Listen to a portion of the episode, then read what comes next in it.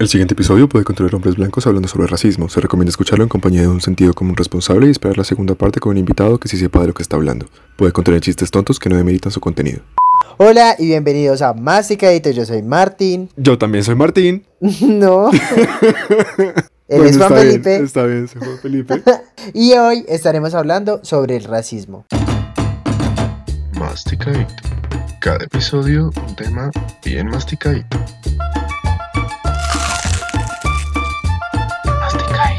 Y para este capítulo vamos a necesitar aclarar ciertas definiciones, Juanfe. Entonces arranquemos con la distinción entre racismo y prejuicios raciales. El racismo es un sistema de opresión, de discriminación y persecución en contra de un grupo étnico. Aquí vale la pena aclarar étnico en lugar de, de grupo racial. ¿Por qué? Porque actualmente la mayoría de científicos, la mayoría de antropólogos, la mayoría de personas que tienen que ver con este tema, digamos como desde un lado académico, coinciden en que los humanos no deberíamos estar divididos por razas, sino que hay que hablar de grupos étnicos, porque esas limitaciones, esos, esos límites que hay culturales tienen que ver más justamente con la ubicación geográfica, y otros muchos factores más allá del concepto científico de lo que es una raza. Entonces, a pesar de que los humanos no, estamos, no, no, deberíamos estar diferenciados por razas, el racismo sí existe. ¿Por qué? Pues porque una persona que es racista en su cabeza sí ve razas, sí ve una distinción de razas y clasifica a las personas de diferentes grupos étnicos al suyo como otras razas. Dale. Y este sistema de discriminación, persecución eh, y opresión genera como resultado un montón de problemáticas de, de desequilibrio equilibrio en términos económicos, en términos políticos, en términos eh, sociales. sociales, entre personas de diferentes grupos étnicos. Sí, claro, porque en cambio por su parte los prejuicios raciales son una idea preconcebida basada sin ninguna experiencia sobre otra raza en este caso y pueden ser positivos o negativos, por decir como que aquí abro comillas como decir que ay no, es que la gente china es más inteligente, pues o asociar a, a una raza cualidades ya sean positivas o negativas y esto tiene, tiene un impacto distinto de acuerdo a lo que se asocia. Entonces no es lo mismo un prejuicio racial que el racismo que opera de manera sistemática. Exactamente. El resumen entonces, racismo es el sistema, el sistema que da ventajas a unas personas sobre otras basado en básicamente el color de su piel. Y el prejuicio es el que tenemos, digamos, cada uno como persona frente a personas que son, que se ven diferentes a como nos vemos nosotros. O no solamente que se ven, incluso se pueden ver igual pero hablan otro idioma o ese tipo de cosas. Y dentro de esa misma definición de prejuicio racial, vale la pena que mencionemos de nuevo algo que ya habíamos comentado antes, y es que la xenofobia eh, la definición que tenemos, la definición, digamos, de la palabra es la aversión a los extranjeros, sin importar la raza en teoría. Entonces, en este sentido, digamos que aplica, por ejemplo, sobre todo en nuestro caso colombiano, en este preciso momento, a las personas que vienen de Venezuela, que, digamos, en términos de apariencia y cultura y todo eso son muy cercanos a nosotros, pero al ser extranjeros los rechazamos. Y digamos que ya habíamos mencionado esto antes y tiene que ver también con no solamente el hecho de que sean extranjeros, sino pues la condición, digamos, en la que llegan, porque claramente cuando en Colombia llega un gringo o un europeo a gastar plata y a comprar cosas, ahí sí le pelamos los dientes y ay, qué lindo, qué chévere que viniste a nuestro país. Sí, Juan, y antes de empezar con todo el tema de los referentes y de las referencias que circulan a nuestro alrededor, creo que, que hay que entender un poquito que este fenómeno del racismo, aunque tiene unas, unas causas comunes, opera diferente en, en países como Estados Unidos y en Colombia. Como bien sí. digo, hay unas cosas en común, pero estructuralmente tiene como un, un trasfondo histórico y, un, y, unos procesos sí. que los apartan. Eso no quiere decir que en Colombia no haya racismo, que es lo que mucha gente piensa eh, y compara cuando eh, por estos días está ocurriendo todo el caso de George Floyd. Y la gente como que en, la, en Colombia como que siente que no, como que no pasa. Sí, que aquí no pasa, exactamente. Claro, porque la, la historia de, de nuestros países es diferente precisamente por todo el tema de la colonización y el tema del racismo está, está muy ligado a eso porque de cierta forma se deshumanizó a las personas diferenciándolas por razas, generando así una idea de una raza superior. Entonces los colonos reforzaron y construyeron todo un discurso a partir, con ese colonialismo, a partir de esa idea se generó también el racismo, pues trajeron personas a esclavizarlas y aparte esclavizaron a los grupos que ya habitaban esos territorios con la idea de que eran razas distintas y que había una, una dominación y una superioridad por parte de estos colonos europeos. Exactamente. Nosotros no sabemos cómo haya sido el tema, cómo haya funcionado el tema racial antes de el, entre comillas, descubrimiento de América. Que, bueno, aquí paréntesis, la palabra descubrimiento es bien problemática. Y no vamos a ahondar en eso, pero bueno, descubrimiento... uh. En todo caso, no sabemos cómo sería el tema racial antes de eso en Europa, Asia, África, digamos como el, el viejo mundo. Pero sí que es verdad, cuando llegaron a América los españoles, hablando en el caso de Latinoamérica, el racismo fue una herramienta mediante la cual ellos pues pudieron apoderarse del territorio y de las riquezas y, y todo eso. Fue un mecanismo para deshumanizar y poder, como dices, dominar. Entonces, como Exactamente. diferenciarlos y decir, no, es que valen menos, entonces tenemos el derecho Exactamente, eh, tenemos de el estar derecho. por encima de ellos. por ser, por ser una raza superior. Y tan es así, tanta fue la importancia de, de la diferenciación racial en ese momento histórico, que ustedes pueden ir a buscar si quieren. Las castas raciales eran algo bien delimitado y bien, digamos, entre comillas, organizado. No quiero decirlo organizado como que sea algo bueno, sino organizado como que cada mezcla que tú hagas con una raza diferente da como resultado otra raza que siempre va a ser inferior. Esta idea que tenemos, que en el colegio nos decían que blanco con indio, mestizo, eh, indio con negro, mulato, etc, etc. Bueno,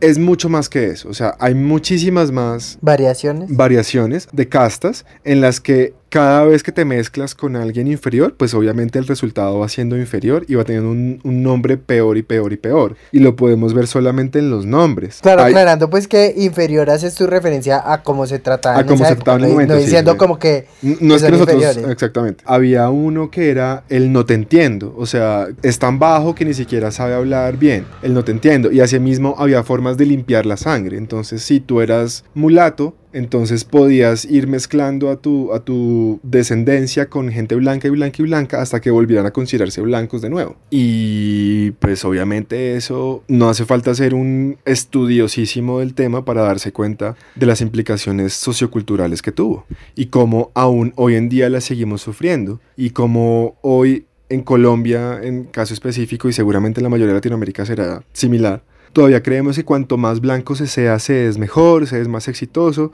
Todavía hay muchas personas que utilizan la palabra indio como un insulto. Todavía hay muchas personas que se consideran mejores por tener la piel un poquito más clara. Y eh, todo este arribismo que tenemos como, como culturalmente arraigado a nuestra identidad colombiana, pues parte de eso, de que en esa época cuanto más blanco fueras mejor y los indios y los negros valían nada. Basta con devolverse un poquito los próceres de la patria, que también son figuras que deberíamos reevaluar. A ellos no les importaba salvar al, al pueblo de los blancos. Ellos no estaban como ellos no estaban pensando en que los indígenas y los negros y los criollos y los mestizos y toda esa gente tuvieran el control de su tierra. No, a ellos lo que les interesaba era quitar de en medio a los españoles para quedarse ellos con el poder. Entonces la cosa no es en ese momento se pensara en, la- en las demás en las demás razas entre comillas. O sea, nunca se ha pensado en las otras razas. Siempre en Colombia, al menos, hemos querido ser cuanto más blancos mejor. Claro, porque eso, cabe anotar que en lo que pues también en la lucha estaba la las personas afroindígenas, pero cuando se da el movimiento de siguen estando por debajo como en el escalón y es la esa clase social dominante, mayoritariamente más blanca, la que toma el control y las riendas como del país y siguen quedando en desventaja y se sigue dando un racismo porque la, gente de color y, y los indígenas seguían siendo marginados a- al trabajo, trabajo de subordinación. Sí. Pues como que la- las oportunidades no eran las mismas. y que y ni siquiera era considerado trabajo, Martín. O sea, porque muchas veces no, no había un pago de por medio, simplemente estaban obligados a hacerlo. Juanfe, y es que sin saberlo muchas de estas ideas siguen hoy vigentes, pero se está dando un cambio poco a poco.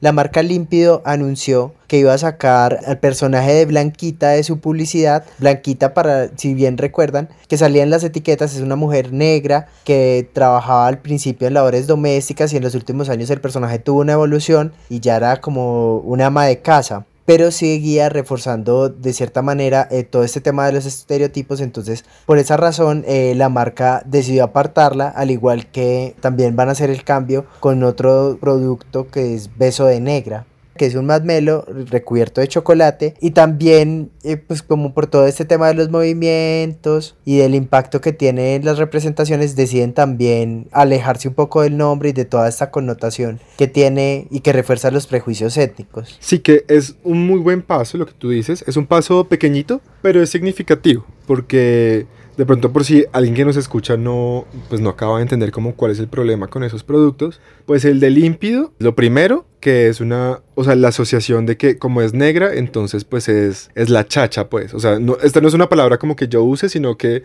siento como que en la reunión en la que hace muchos años cuando fuera que decidieron quién iba a ser como el personaje de la marca, dijeron eso, ah, pues como es la chacha, entonces que sea negra. Pues porque si va a limpiar pisos, que sea negra. Claro. Y lo mal, y también, y o sea, para empeorar aún la situación, le ponen de nombre Blanquita. O sea, como no es porque una mujer negra no se pueda llamar Blanca, sino que de pronto estoy equivocado pero me da la impresión muy fuerte de que en esa misma reunión dijeron como, y si le ponemos de nombre Blanquita, porque es negra, pero blanquea, el producto blanquea, qué chistosos somos. Entonces, problemático siempre fue lo que tú dices, el personaje mejoró, pero pues la última vez que apareció en un comercial el personaje seguía siendo la empleada del servicio. Que como ya hemos dicho antes, pero nunca está de más aclarar, ser empleada del servicio no tiene absolutamente nada de malo. El problema es la representación, ¿no? De que las empleadas del servicio siempre son negras y que una negra no puede ser la, la patrona y que la patrona es la blanca. Exacto, porque es que en un comercial antiguo incluso era exacto, la, la patrona blanca y la mujer negra que estaba como a su servicio, que era la, la trabajadora. Exactamente. Pero refuerza como esa idea también como, que está como una reminiscencia a la esclavitud. Juanfe, y además recuerdo también que hace un tiempo hubo una, una polémica publicación de la revista Hola donde en Cali eran unas mujeres blancas sentadas como en su casa y al fondo se veían dos mujeres negras como con sus vestidos como de sirvientas sosteniendo, pues era una imagen súper grotesca.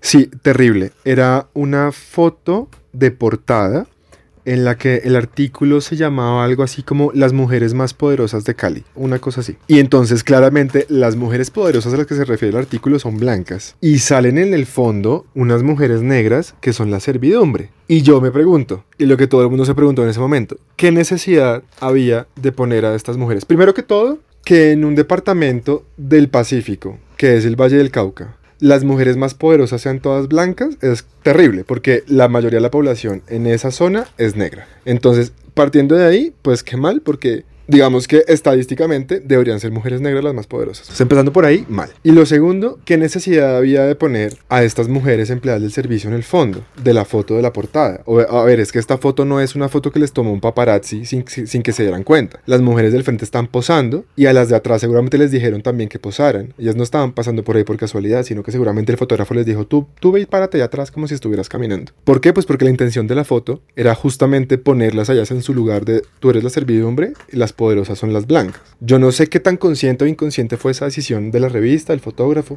de todas las personas involucradas, pero pues eso es, la, eso es el mensaje que queda. Horrible. Terrible. Yo digo que fue una, una, una decisión consciente y además de clasista, racista, o sea, todas las cosas mal en el mundo estaban resumidas en esa foto.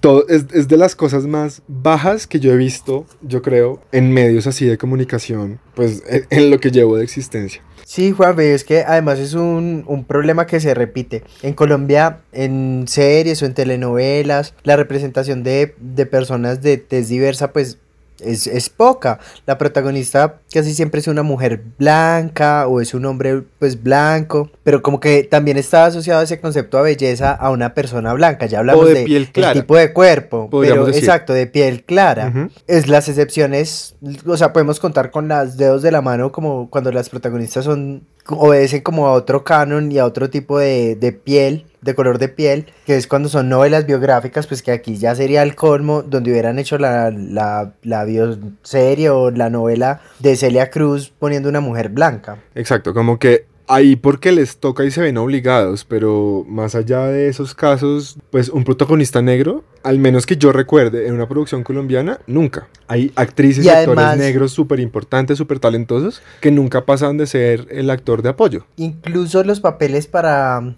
para las personas afrodescendientes eh, siempre son papeles como, como reiterativos. O sea, en un tiempo era como personas del servicio, pero también papeles de bruja, es como de una mujer que sabe de santería o de brujería. Sí. En el caso de los hombres, pues la excepción que encuentro es de pronto una novela muy vieja que no sé cuánta gente vio que se llamaba Luzbel está de visita, que él era el protagonista, pero las representaciones son contadas y las oportunidades para la gente de piel de color diferente pues se ven muy limitadas al tipo de, al tipo de producciones de novelas históricas o bioseries. De pronto cuando son producciones de otro carácter o pues como otro tipo de novelas donde, donde se recrean otros imaginarios, la representación de las personas de color de piel distinta es, es más baja o es a veces inexistente. Lo que decíamos ahorita, en esas producciones de época seguramente es porque están obligados a poner personas negras, personas indígenas, personas digamos de otros tipos de pieles que no sean blancos, pues porque el guion los obliga pero pues nos hace falta esa representación, en Colombia al menos, en una historia contemporánea en la que los protagonistas sean negros o sean indígenas, o que la proporción de personajes, de actores, pues, que interpreten esos personajes, sea más variada que, pues, solamente gente de piel clara. Porque, bueno, decir que en Colombia hay gente blanca, en un sentido estricto, es como raro, digamos, piel clara. Y ya que mencionas eso, Martín, si hay, digamos, como poca representación negra y la poca que hay no es tan buena, ahora representación indígena es todavía peor. De eso sí que casi que ni hay. Y lo que hay es por los laditos y también no es la mejor. Aquí en Colombia, por ejemplo, yo no recuerdo, por lo menos, nunca haber visto un personaje que uno sepa que es indígena. O sea, como que dentro de la historia tenga alguna proveniencia indígena o alguna ascendencia o alguna cosa o tenga que ver con ser indígena, no lo recuerdo para nada. Lo más cercano a eso es que algún personaje tenga algún apellido tipo Pataquiva o Tocarruncho o cosas por el estilo, pero esos personajes que tienen esos apellidos por lo general lo mismo que decíamos, o, o es la empleada del servicio, o es el celador, o es el barrendero, que siempre son personas que están subordinadas a otras personas que son blancas. Y solamente aquí como para un puntito de un puntito de luz en medio de la oscuridad. Pues en México digamos que pasó todo este revuelo con Yalitza Aparicio, que es esta chica que estuvo nominada el año antepasado, pasado, antepasado, corrígeme que ya ni, ya ni siquiera me acuerdo, Martín. Pasado, creo. Pasado tal vez, ya, ya ni me acuerdo. Pero ya, con esta cuarentena, mejor dicho. ya perdimos la noción del tiempo, sí.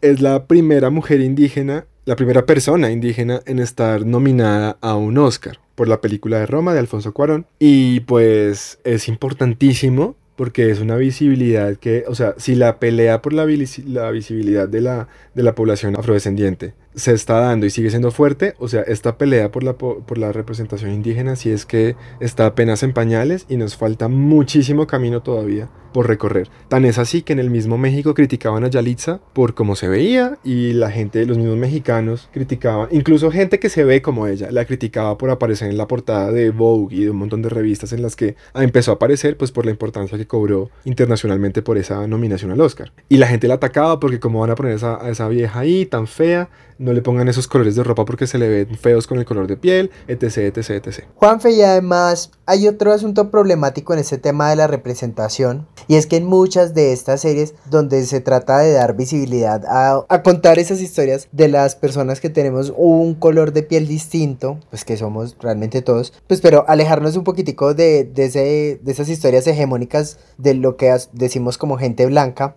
hay un fenómeno y es que así sean en estos casos con referencia a la gente afro en novelas en el caso como de Colombia como La esclava blanca donde aunque la historia se trataba pues, principalmente de la gente afro el foco iba a la protagonista que era una mujer blanca o en, en películas como Criadas y Señoras o en inglés el título de Help eh, donde toda la historia era sobre pues sobre el, sobre el racismo y, sistemático y todo el, tema que, que, vivían estas mujeres, pero a la final había una mujer blanca que era la redentora, eh, o en el caso de Green Book, pues como que siempre son gente blanca contándonos las historias de la gente negra Sí. y siendo el blanco como un redentor en vez de estas personas contar sus propias historias y o, o empe- o empezar a contar otras historias de esas mismas luchas pero siempre es más bien como un blanco que es el héroe y que los ayuda a salvar a todos. Sí, a pesar de que la historia y todo el contenido justamente en Green Book gira en torno a- al problema racial en Estados Unidos, al final el bueno es un blanco. El protagonista de la película, al final de cuentas, es un blanco. Digamos como que el que, el que, el que resuelve la trama es un blanco. Y este es un fenómeno, Martín, que pasa en Hollywood es mucho más claro de ver. O sea, me parece que en Colombia también sucede, pero en Estados Unidos es un poco más fácil de ver. Y pues eh, es el contenido además que, al que nosotros hemos estado expuestos de toda la vida. O sea, las películas que vemos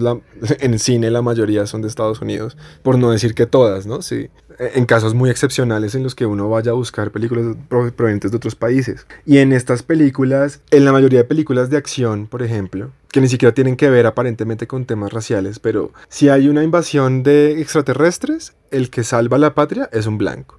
Si hay una guerra con otro país, el protagonista que es el bueno es el blanco y los malos son los de, los de piel oscura. No necesariamente negros, pueden ser de otros países. En cualquier Sí. catástrofe natural, el que, el que salva al grupo de, de protagonistas es un blanco. Este cliché del que nos hemos reído, que en las películas de terror siempre el primero que se muere es el negro, pues el estereotipo existe porque en la mayoría de películas de terror siempre el que muere es el negro. O sea, el héroe al final siempre es un hombre blanco. Y aquí no solamente un tema racial, sino también de machismo, pero bueno, de eso hablaremos en otro episodio. Bueno, y de pronto la excepción a esta regla sería Will Smith, que sí mató a los marcianos en hombres de negro. Pero, Sí. pues la norma y lo general es eso: blanco salvando al mundo. Sí, y no solamente eso, sino que también hay un, digamos, un problema bien grande de representación y es que, vuelvo, en Hollywood, por ejemplo, cuando un personaje dentro del marco de la historia es de un grupo étnico diferente, depende de si el personaje es bueno o malo, van a castear a... Uy, castear. Es Spanglish, perdón. van a contratar para ese papel a un actor blanco o de piel oscura. Y ejemplos de eso hay mil, pero solamente por mencionar uno, en 300 los persas son de piel oscura porque son los malos. Pero en el príncipe de Persia, los persas, como son los buenos, son de piel clara. Y esto, esto lo podemos ver desde de- en la mayoría de producciones de Hollywood. Elizabeth Taylor haciendo de, de egipcia, de Cleopatra, pues porque ella en el, en el- en el marco de la historia que están narrando es la buena, es la protagonista, entonces es blanca. Y no solo eso, pues creo que el, lo, lo más claro así con temas de cambio de piel es Jesús, o sea, el Sí, Jesús, la sí. imagen que todos, la representación famosa que todo el mundo tiene es un Jesús blanco, mono, zarco, lo mismo el niño Jesús, todos súper blanquitos, Sí. y pues del territorio nada de más donde... sí, nada más alejado de la realidad. Claro, se- exacto, según pues el territorio donde viene Jesús, nada que ver con, con esas características, con esas características físicas, pues étnicas. Sí, lo más probable es que Jesús, ya- Jesús haya sido, si no negro, de piel muy, muy, muy oscura, de piel morena, o sea, digamos como este tipo que actualmente entendemos como árabe y de piel seguramente muy, muy oscura, pero pues vaya usted muéstrele una foto de un Jesús negro a un conservador bien conservador.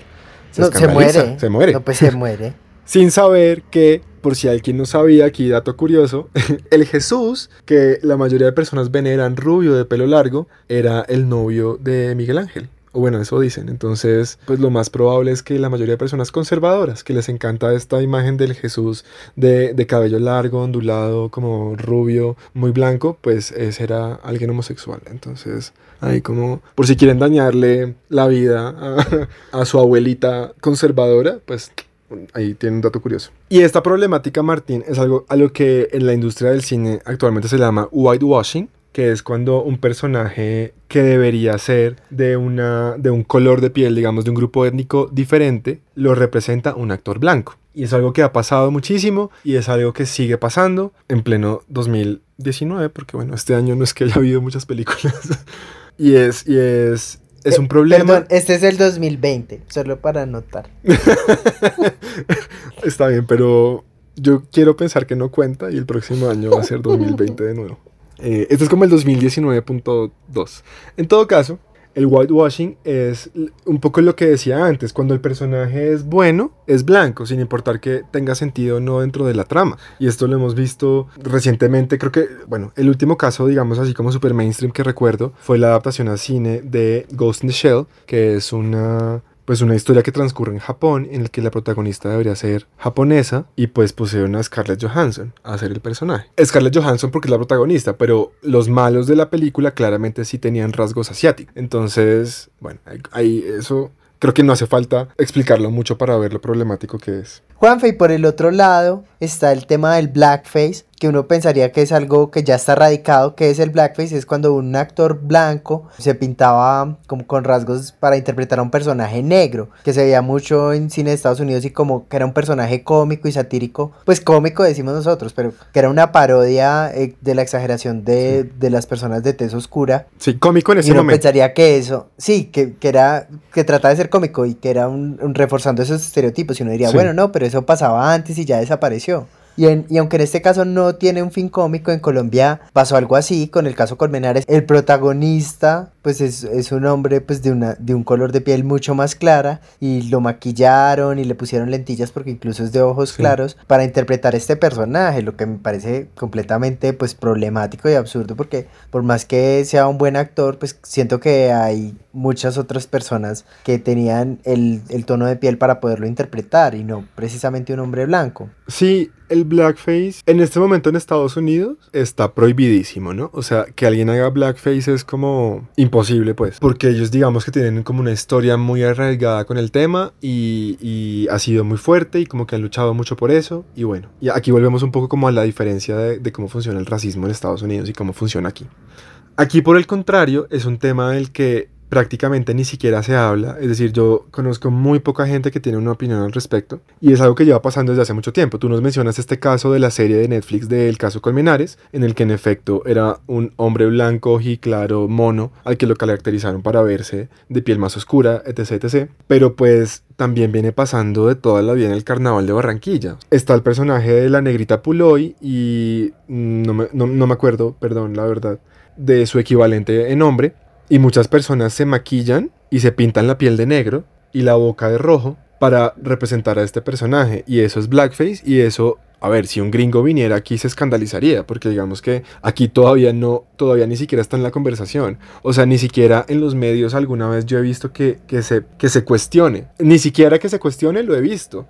O sea, seguramente hay muchas personas colombianas negras que están en contra de eso, pero todavía nos falta tanto camino que en, medios de comunicación masiva ni siquiera se cuestiona que esté mal hacer la representación de ese personaje. Porque tú ves a un hombre blanco disfrazado de negro en el carnaval de Barranquilla y se comporta como un animal prácticamente. O sea, es como un bruto que no sabe lo que está haciendo, es escandaloso, más o menos ni siquiera sabe hablar, más o menos ni siquiera se sabe comportar. O sea, es como esa es la representación que tiene esa persona de lo que significa ser negro. Es, es, es ridículo. O sea, yo de verdad no entiendo cómo es posible que eso siga pasando en Colombia en, en pleno 2019.2. Sigue pasando, sigue pasando. Y lo que tú decías con el caso Colmenares, ya digamos llevándolo al tema de, de las series y la televisión y eso, tantos actores que hay con ese color de piel que podrían interpretar al personaje, ¿por qué no escogen a uno de ellos? ¿Por qué tienen que escoger a un actor blanco? ¿Porque es el papel protagónico? O sea, ahí volvemos al mismo tema. Entonces, porque es el protagónico y es el papel importante, solamente lo, puede hacer un blanco. Pues no sé, no sé. Ya, ya me estoy poniendo bravo. ya me estoy calentando, cambiamos de tema. bueno, hablemos un poquitico entonces de las representaciones positivas que que nos pues que hay en la televisión que de pronto se salen un poquitico de, de, todo el tema de la fantasía eh, y de las novelas y es personas reales que han cambiado un poquitico todo toda la dinámica en, en noticieros en reinados de bellezas, en noticieros como Mabel Lara, eh, o en reinados como Vanessa Alexandra Mendoza, que fue la primera Miss Colombia Negra, o mujeres como Belki Arizala, que es una modelo y una, y una mujer pues súper poderosa que siempre en sus entrevistas da mensajes positivos y, y genera conciencia sobre todo lo que está mal y todo el actuar y todas esas actuaciones y esas agresiones racistas que, que ha tenido que vivir y que sigue viviendo no solo por parte de la televisión, sino en su vida diaria. Sí, estas mujeres que mencionas son fantásticas porque ellas están, digamos, están o estuvieron eh, muy abanderadas en, en justamente en esa lucha.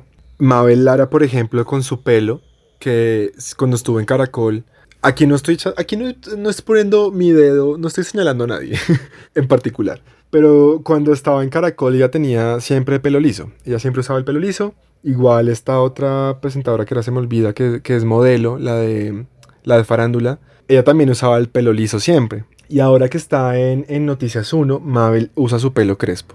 Y en una entrevista con Semana, ella decía que ese era un acto político porque pues toda la vida a ella y a la mayoría de mujeres negras se les ha dicho que tiene el pelo churrusco, que tiene el pelo malo, que tiene el pelo no sé cómo, y siempre se les ha dicho que su pelo está mal y que tienen que llevarlo liso para que esté bien. Entonces ella llevando su pelo, el solo hecho de llevar su pelo crespo en televisión nacional, en un noticiero, es un acto político hiper valioso. Y hablando de Vanessa, que fue la primera, eh, no solamente, ella no se quedó siendo reina y no más. Después de ser reina se metió a la política, y, digamos que aprovechó su plataforma para abogar por sus, por sus derechos y por sus, eh, digamos como abogar en pro de, de, pues de esa minoría a la que pertenece, que pues tristemente es una minoría. Se llama Claudia Lozano. ¿Claudia Lozano qué? Es la presentadora.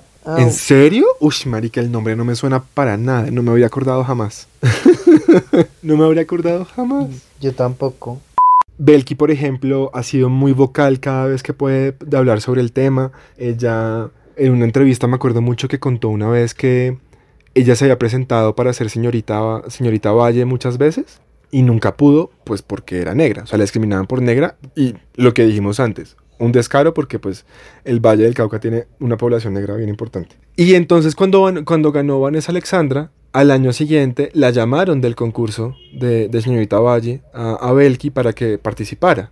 O sea, esta vez sí, porque ya, ya, el año pasado ganó una negra, entonces esta vez sí, sí, sí, sí, sí vale, sí, sí importas. Y me acuerdo que ella decía mucho eso, como, pues es que no, no lo hice, además no podía porque ya me había desnudado para Soho y pues no, no, eso la imposibilitaba para participar. Pero igual como que no lo hubiera hecho tampoco porque pues, como es que ahora entonces sí valgo y antes no ahora sí soy bonita y antes no lo era. O sea, lo suficientemente pues buena para ser reina de belleza. Y, y bueno, estas son mujeres, pero también hay hombres que están haciendo, digamos, como... Lo, lo, que pasa es que siento que, bueno, hasta donde yo he visto, los hombres no son como tan activistas en ese sentido, pero así no lo sean, pues también como que han ayudado. A, bueno, Juanpe, y ese es un poquitico en el espectro de, del entretenimiento y el noticiero, pero también hay, hay representación en la música, en grupos como Shock It Down o en los deportes, eh, mujeres como Katherine Ibarwen, eh, hombres como el famosísimo Tino Asprilla, cientos de futbolistas, entre otros.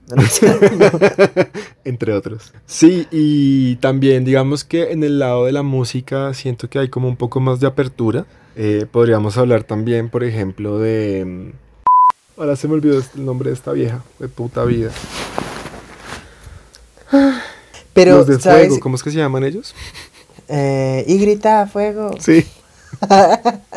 Ellas se llaman Marica, Yo te ya, vi, o sea. my love. Ellos se llaman.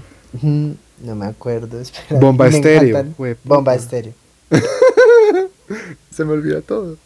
Hay un poco más de apertura, Martín, con otros tipos de, de grupos étnicos, digamos que no son solamente negros y blancos, sino que tenemos también, por ejemplo, gente como, como Bomba Estéreo, que ella no es blanca, pero tampoco es negra, o sea, eh, ella, ella es como, pues muy latina en ese sentido, como que tú ves una mezcla muy, una, una mezcla de, de muchas cosas, súper bonita, o tenemos en ciclismo a Nairo Quintana, tenemos una representación mucho más interesante, mucho más diversa, digamos, en esos ámbitos y que es muy bonito y que pues ojalá así fuera todo y que fueran muchos Claro, más. claro, pero sabes, eso también nos habla un poquitico, es un reflejo también de la falta de oportunidades Sí, en otros aspectos, porque esta representación común que se hace o estos estereotipos que se refuerzan no nos hablan de, de una mujer afrocientífica o pues o como que no nos hablan de otros cargos. Tanto es así, y no solo en nuestro país, sino en el continente, y diría que en el mundo entero, pues que cuando llegó a la presidencia Barack Obama fue un acontecimiento pues mundial, o sea, entonces creo que en nuestro país también pasa esa, esas mismas cosas, o sea, como que líderes políticos afro eh, de pronto están muy ligados no, no al interés como de comunidad en general, sino como que siempre están de cierta forma segregados. Sí, sí, sí, sí. Es como que siento que se orilla a, a las personas afro, eh, pues específicamente como mucho al tema de deportes o entretenimiento eh, y no como a otros escenarios. Sí, y eso, eso también es una problemática que puede tener, digamos, una raíz en el hecho de que, pues tristemente en Colombia, las comunidades, digamos, afro, las comunidades indígenas, tienen menos oportunidades de, de, de crecimiento. Y para muchas personas, por ejemplo, para, para poder avanzar, para poder salir adelante, digamos que el único el único no, pero de los pocos caminos que tienen es, por ejemplo, dedicarse al deporte o dedicarse a la música o este tipo de cosas, justamente porque tal vez los lugares para un político, para un científico, para otros, otros ámbitos de la, de la sociedad ya están ocupados por gente blanca. Entonces tal vez responda a eso y, y, pues también, también puede que responda a, digamos, a, que en muchos casos hay que cumplir con cuotas de diversidad entonces, en muchas ocasiones hay gente indígena o negra o de otras minorías étnicas en cargos, por ejemplo, importantes, porque tienen que estar ahí, porque tienen que cumplir una cuota de minoría. Y no necesariamente porque la persona que los escoge los, los considere lo suficientemente buenos. Pero pues es una inclusión falsa, porque si la gente lo tiene que hacer obligado, pues claramente no estamos todavía por el buen camino. O sea, todavía no es una inclusión sana. Claro, y sabes que mientras hablabas, Juanfe, igual también pensaba un poquitico como en, en el tema como de una cierta marginalidad estatal, pues como que pensé como esos grupos étnicos diversos grandes en nuestro país donde están ubicados geográficamente, sí. por decir todo el tema de la Amazonía, es una parte que es súper descuidada en nuestro país, con índices de pobreza, de baja educación, que no hay acceso a universidades, lo mismo el tema del Chocó, lo mismo el tema del norte en La Guajira. Entonces, aparte de que tenemos un, un gobierno centralizado, uh -huh. siento que esas, pues estos grupos también están en desventaja, pues y que como que no, import, no le importa el resto del país o como que para el gobierno es algo que es invisible, o sea, como que se refuerza ese racismo sistemático también desde el Estado. Esa es sí. como la impresión que me da a mí para el gobierno y para nosotros mismos también como ciudadanos, porque en Colombia, en Bogotá, por ejemplo, hay reconocidas, creo que son 13, o bueno, no, no, me acuerdo el número exacto, pero un montón de comunidades indígenas reconocidas que habitan la sabana de Bogotá, y pues la mayoría de bogotanos al que le preguntes como sobre algún indígena, no va a tener ni idea. Y la mayoría van a estar relegados seguramente a ciertas zonas de la ciudad hacia la periferia. Entonces como que el gobierno digamos que no, no le cumple a esas comunidades porque no es coincidencia que las comunidades más pobres sean de negros o indígenas, pero nosotros como, como ciudadanos tampoco les damos el espacio ni el reconocimiento ni los consideramos iguales en términos, eh, digamos, civiles. Porque puede que muchas personas digan, no, yo no soy racista, porque yo, a mí no me importa el color de la piel de una persona. Pero en términos de, eh, de derechos y deberes civiles, pues estamos siendo racistas cada vez que que ni siquiera contemplamos la existencia de esas comunidades. O sea, cada vez que nuestro, nuestro mundo gira en torno a, a, a ser blanco y ya, y nuestra, nuestro día a día solamente funciona en ese, en ese sistema, pues estamos desconociendo la existencia de esas otras comunidades que hacen parte de, nuestro, de nuestra nación y pues eso es inherentemente racista. Sí, Juanfe. Y para ir cerrando, no nos podemos ir sin hablar de, de la publicidad y el impacto que tiene. Tú y yo que hemos trabajado en publicidad sabemos todo el racismo que hay detrás y la falta de representación y lo que se escucha disfrazado sí. con eufemismos Que es el racismo y es todo el tema de, de, la imagen aspiracional, todo el que haya trabajado en publicidad sabe que a la, a la hora de elegir fotos, porque para los que no saben, no sorpresa, no se toman las fotos de todas las publicidades, se acceden a bancos de imágenes. Muchas de las compañías o de las directrices cuando tú estás eligiendo es una foto es que la persona se vea más blanca, o sea, que se sí. vea más blanca porque eso es más aspiracional, es, es, el término que se usa. Entonces, si tú pones una persona de una tez más oscura, dicen, no, es que, es que no se ve como tan aspiracional. Entonces, eso es como decir que no se ve bien, es la forma uh -huh. que disfrazan eh, ese racismo como para pues para invisibilizar y no representar a las personas. Entonces tú en la publicidad, en el, estás en Colombia, pero la publicidad está llena de gente súper blanquísima, súper sarca toda, súper rubia, como súper norteamericana de cierta forma. Incluso hace días veía como un paralelo, creo que era de, de una marca de salud y era como que la persona con el plan como como plan premium, plan complementario, era una persona rubia, con su familia y no sé qué, y súper blanca. Y la persona con el plan básico era una persona de un color de piel más oscuro. Entonces, como que, fue pucha, es en serio, te das cuenta de lo que estás haciendo. Y mm. eso ya pasa como muy en automático. Entonces, como que esa representación es baja y ni siquiera eh, la publicidad acá ni siquiera representa a la gente de acá muchas veces. Sí, eso es algo que aparente, o sea, como que uno diría, pues que bobada, no tiene ningún sentido, ¿no? Porque, pues, si la publicidad tiene que ver con que la, gente se siente identificada, ¿no? Si tú me estás vendiendo un producto, pues lo más lógico es que tú me pongas a una persona con la que yo me pueda sentir identificado y con eso pues hay más chance a que yo compre el producto, ¿no? Porque yo como, ah, pues esta persona lo está comprando y esta persona se parece a mí, ergo, yo también debería comprar eso, pues porque nos parecemos o lo que sea.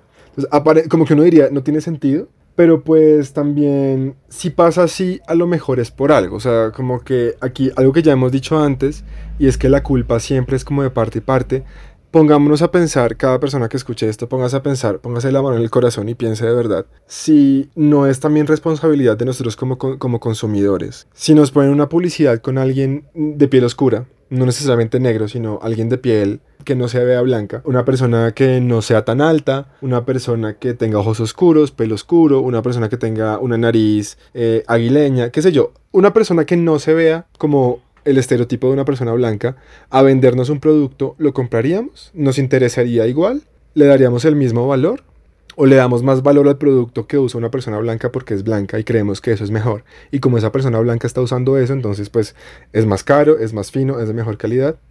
Reflexionemos un poquito sobre eso también, porque pues también como que hay que mirar hacia adentro y tenemos todos que ver si también estamos siendo racistas de esa forma. Claro, es que tenemos una visión súper distorsionada incluso de nuestros propios cuerpos y de nosotros mismos. Eh, hay experimentos que, que, he visto a veces así como en internet de, por decir, de niños donde les ponen eh, juguetes que, se parecen más a ellos y unos más y les dicen que con cuál se identifican y generalmente se identifican con el blanco. Cuando les preguntan el por qué es porque asocian a que ese personaje blanco es el bueno y el otro es el malo. Pero entonces es como un círculo vicioso donde nosotros consumimos y ellos nos representan de una manera pero esa representación también influye en la manera en la que entendemos como el mundo. Entonces es como un círculo vicioso. Entonces claro hay que pararse uno que ya tiene como un poco más de conciencia y decir, bueno, ¿qué es lo que estoy consumiendo y, por qué? Entonces, todas esas dinámicas y esas estéticas se refuerzan a través de, la publicidad, de la televisión, del cine. Y de, Entonces, es como parar a repensarnos. Y de nosotros mismos, también, como tú decías en el caso de la muñeca, asimismo he escuchado infinidad de veces cuando alguien tiene un bebé y el bebé sale blanquito o mono o de ojos azules o las tres. Entonces es como, ay, qué lindo, tan bonito, ay, qué lindos esos ojos, qué ojos tan divinos. Y cuando es trigueño, moreno, negro, de ojos oscuros, de pelo oscuro, pues es como, ah, sí, un bebé, sí, qué lindo, supongo, porque es un bebé pero como que no hay la misma emoción. Entonces de entrada en Latinoamérica siempre estamos acostumbrados a que incluso yo, no viéndome blanco, voy a preferir lo que se ve blanco. Si cada vez que, que he escuchado varias mamás, que, varias mujeres próximas a ser mamá, emocionadas con la idea de que el hijo, les, el hijo o la hija les pueda salir mono de ojos azules. O sea, eso les causa pues una emoción como, ay, yo creo que me va a salir de ojos azules porque el tataratío del mejor amigo de mi novio tenía los ojos azules, entonces, ay, yo creo que de pronto los va a heredar hoy, ojalá. Y es como, pues, no, o sea, si sale con los ojos azules, pues qué lindo, si sale con los ojos cafés, pues qué lindo. Entonces, pues es como una cosa que tenemos tan internalizada que, que lo que tú dices, nos atacamos a nosotros mismos. Bueno, Juanfe, y para concluir este episodio, bueno, con nuestro, ustedes ya saben que vamos cerrando cuando viene este bueno. Como saben, este episodio tiene segunda parte, entonces esta vez vamos, en vez de los tips, a hacer como unas pequeñas recomendaciones más de, de contenido que está chévere. Eh, mi primer recomendado es una serie que está en Netflix, se llama Hollywood. Precisamente habla como de ese poder de la representación, da un espacio como para uno hacer una reflexión sobre sobre cómo entendemos el mundo y cómo el cambio tiene que ser ya. No hay que esperar más, ni, ni lo que hablamos de la publicidad, ni a esos temas, sino que hay que empezar ahora mismo a, a cambiar todos esos paradigmas para hacer un mundo mejor para las futuras generaciones. Bueno, una recomendación que yo podría hacer es démosle la oportunidad a los artistas y personajes positivos de pieles diversas, digamos, colombianos, como por ejemplo decíamos Chucky Town, Bomba Estéreo, eh, Ghetto Cumbé, hay un montón de grupos súper chéveres de música. Reconózcase, identifíquese con su color de piel. Yo veo que muchas de las personas con las que comparten. pero eso es un que- tip. Ah, por eso, entonces por eso pregunté. Por eso, no, No. recomendaciones de TV. Mi segunda recomendación también es una serie estadounidense, se llama How to Get Away with Murder. Vaya, búsquela, está en Netflix, es, es sobre abogados, derecho. que- Sí, porque la protagonista es una mujer negra muy empoderada de ser mujer Ah, negra. bueno. Y al final de la serie. No, no me contes el final. No, no les voy a contar, no les voy a contar. Ah, Esto pero no es un spoiler. Al final de la serie, son seis temporadas. Es importante el tema de que sea negra. Punto. Bueno, y una última recomendación que yo les haría. Busquen entre su cajita de colores el color que se llama color piel. Y con un bisturí suavecito le raspan ahí donde dice piel. Y le ponen cualquier otro nombre. Porque pues colores de pieles hay muchos. Entonces, pues ya, esa es mi recomendación. Bueno, y no siendo más, recuerden seguirnos en todas nuestras redes sociales. Yo aparezco como MRTNeuse. Yo como Confection. Nuestro canal en Yo YouTube como aparece. MRTNUC también. no, deja de apropiarte, Juanfe, o sea, para allá. ¿Qué más digo ahí? Chao, recuerden, mastiquen rico. Otra vez el mastique Enrico, no me deje por fuera. Y recuerden seguirnos en todas nuestras redes sociales. En todas aparecemos como Masticadito el podcast. En Instagram como Masticadito. Y recuerden, mastiquen rico.